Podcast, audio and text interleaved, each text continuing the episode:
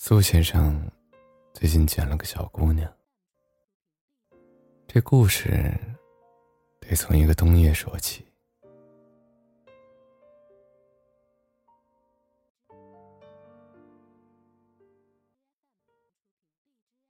那天飘着鹅毛大雪，苏先生从菜市场买了些东西，准备回家炖汤喝。却看到自家屋外。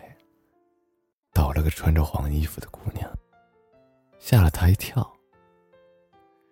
苏先生颤抖着手，却摸了摸她的鼻息，气息还算挺平稳，心里一松。可是，这天寒地冻的大雪天，还封路，也不知道这姑娘从哪儿来的，只得先把小姑娘搬进了屋里。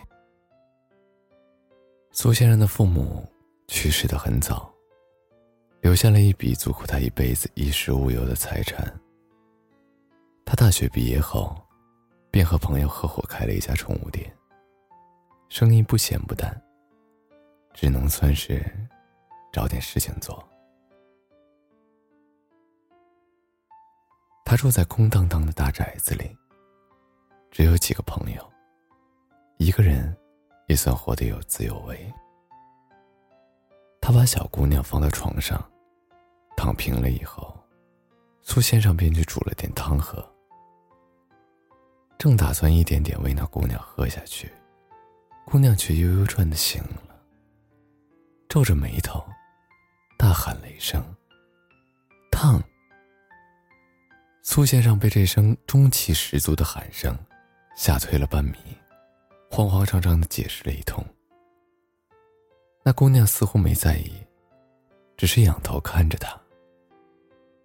苏先生这才有机会仔细看到了小姑娘的模样：尖尖的下巴，黑溜溜的眼珠子，一直在打转。嘴很小，但却饱满，算是颇有灵气的长相。小姑娘一问三不知。昂着头，像一只可怜巴巴的小动物一样。苏先生叹了口气，打算打幺幺零，拜托警察。小姑娘却又喊了一声：“不！”苏先生想到了网上那些新闻，孩子被父母虐待，警察不管不顾。一想到这些，他鬼使神差的放下了手。这谁家突然来了个陌生人？大概都不会安稳。苏先生也是。他让小姑娘睡在了自己的床上，自己在沙发上躺着，想着到底该怎么办。想着想着，他睡着了。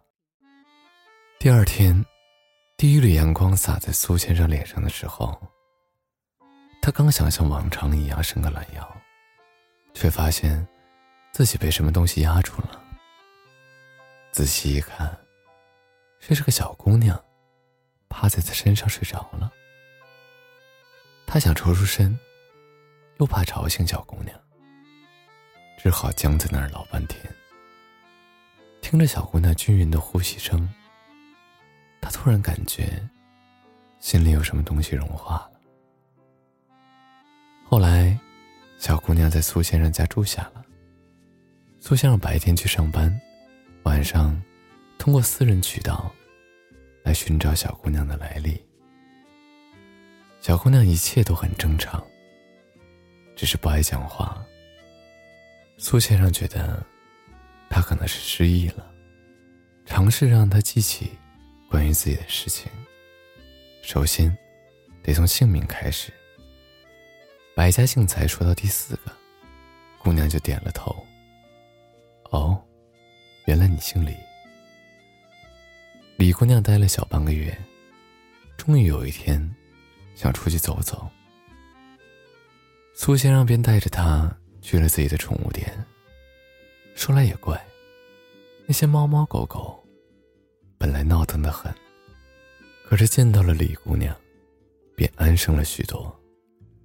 连那只最凶的黑狗，也开始使劲摇尾巴。乖呀，李姑娘开了口。苏先生有些吃惊，不过想着多和动物接触，可能对他也有好处，便让李姑娘在店里当了个小帮工。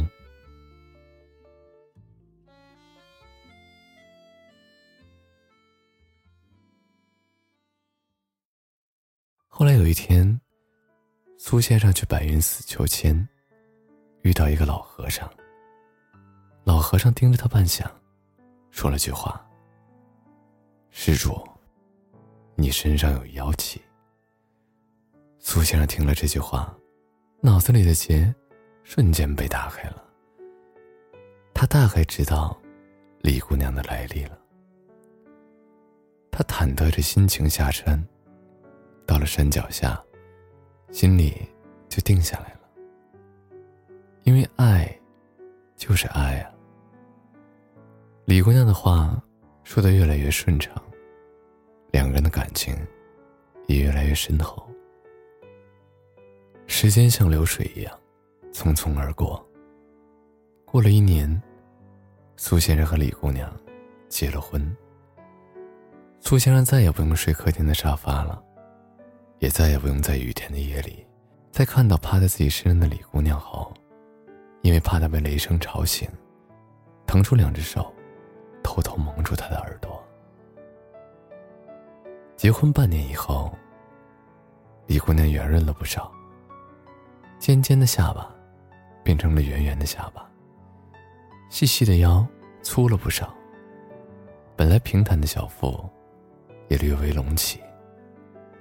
苏先生整理房间的时候，发现他偷偷去了趟医院。那天晚上，李姑娘坐在沙发上吃薯片，苏先生也坐了过来，看着她的眼睛说：“亲爱的，你是不是有什么事情没有告诉我？”李姑娘鼓了鼓腮帮子，睁大眼睛。口齿不清的说：“你，你都知道了。”沉默了一会儿，两个人同时开口：“你是不是怀孕了？我其实是个妖怪。”苏先生叹了口气，扶了扶额头：“我其实知道你是妖怪。李，同离，你应该是一只小狐狸吧？”李姑娘涨红了脸。挥了挥自己的拳头，把嘴里的薯片咽了下去，接着嘤嘤嘤的哭了起来。我，我不是狐狸，我是橘猫，我也没有怀孕。啊，那你去医院做什么？我，我最近体重长得有点快，去看看怎么减肥。我，我怕你不喜欢我了呀。苏先生笑得前仰后合，抱住了李姑娘，安慰了好一会儿。他其实不在意李姑娘是胖还是瘦，因为爱就是爱嘛。